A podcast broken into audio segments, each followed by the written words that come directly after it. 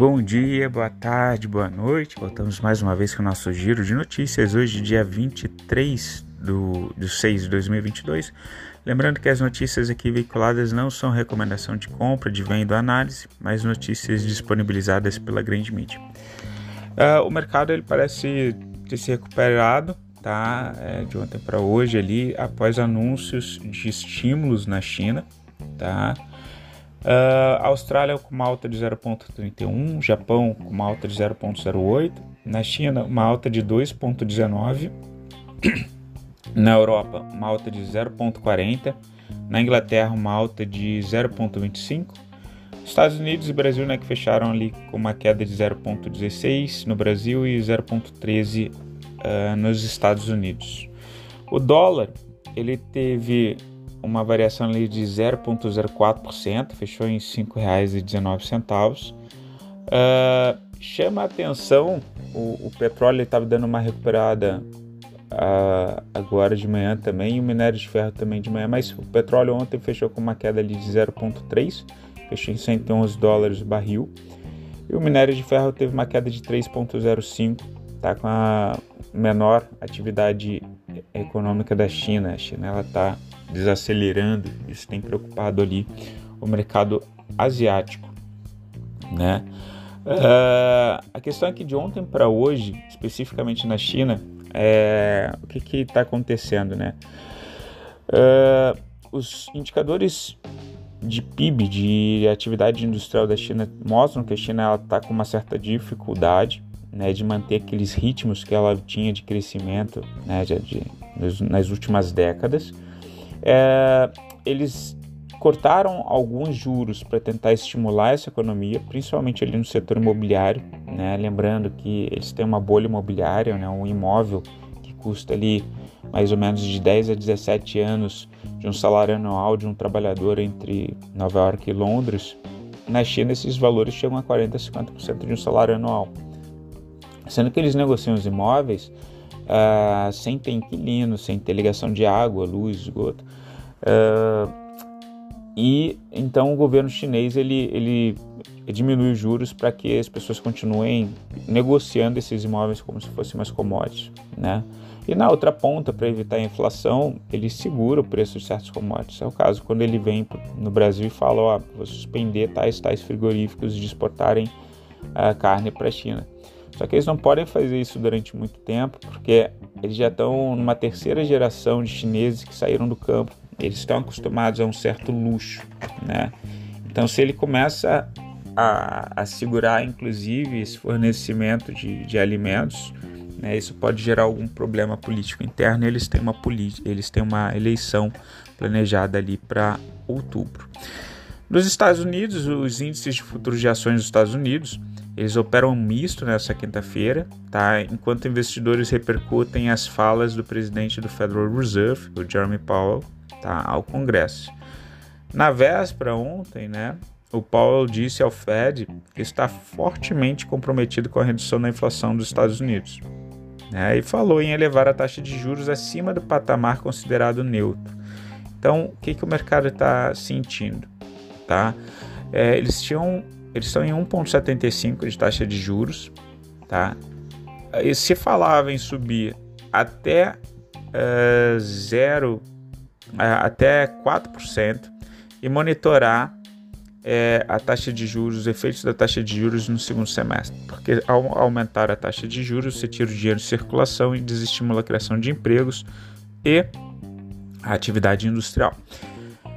Alguns delegados do, do Federal Reserve, ou presidentes, especificamente de St. Louis, eles são mais é, incisivos de que essa taxa de juros ela deve ser maior. Né?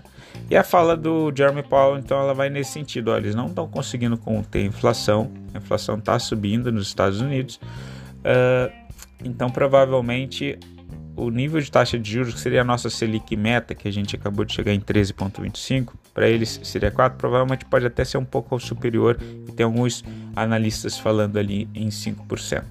Em relação a cripto, o Bitcoin segue congestionado na casa ali dos 20 mil dólares e o Ethereum em 1.100.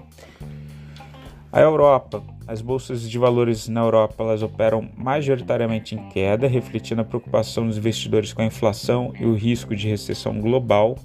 E uma grande questão na Europa também, tá? É, eles fecharam em queda, mas agora de manhã estavam com uma 0,40 de alta. Tá?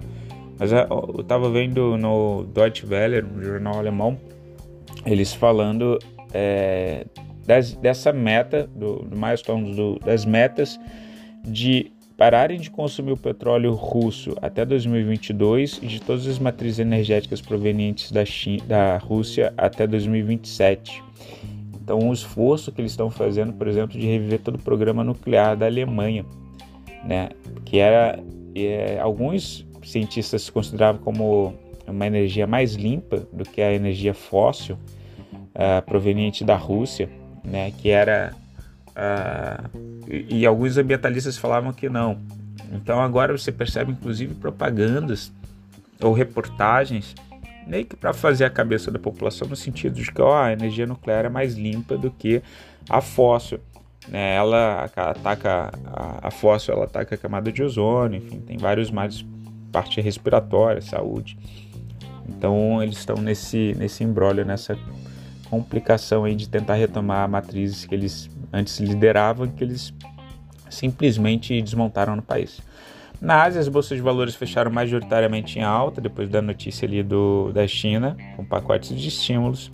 Tá? No cenário doméstico, a bolsa fechou em terreno negativo ontem no Brasil, né? É, e a gente está tendo então, essa discussão de um auxílio proposto aos caminhoneiros na faixa de 400 a 600 reais, justamente com o intuito de evitar greve e inflação e preços altos, tá? tendo em vista os últimos reajustes do, do petróleo. Uma coisa que chama a atenção é que o presidente Jair Bolsonaro ele propôs uma CPI para verificar a atuação da, da Petrobras e a função social da Petrobras, é, tendo em vista que os lucros da companhia têm sido altos, uh, e o PT é, votou contra a criação desse, desse dessa, dessa CPI. Tá? Para a agenda econômica de hoje, a gente tem os números de seguro-desemprego nos Estados Unidos, isso é super importante, tendo visto os últimos aumentos uh, de taxa por lá. Como a gente falou, tira dinheiro de circulação e isso acaba desestimulando né, atividade industrial, industrial e criação de empregos. Outra coisa que chamou a atenção, posição dos estrangeiros na B3, tá?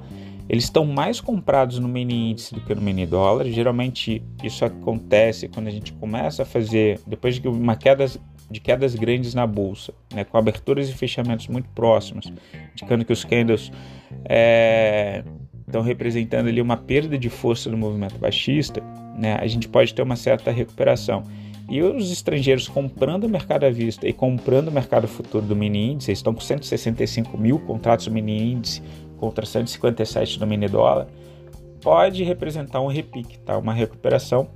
Se tiver um repique de fato, geralmente a gente sobe mais ou menos até agosto, com quedas ali entre setembro e outubro. Na parte de renda fixa, eles também aproveitaram essas últimas quedas. No dia seguinte, geralmente as taxas sobem mais altas e eles acabaram comprando também renda fixa. Pessoal, fico por aqui. Espero que vocês tenham um excelente, um excelente resto de semana. Qualquer coisa, entre em contato, tá bom? Beijos, tchau, fui.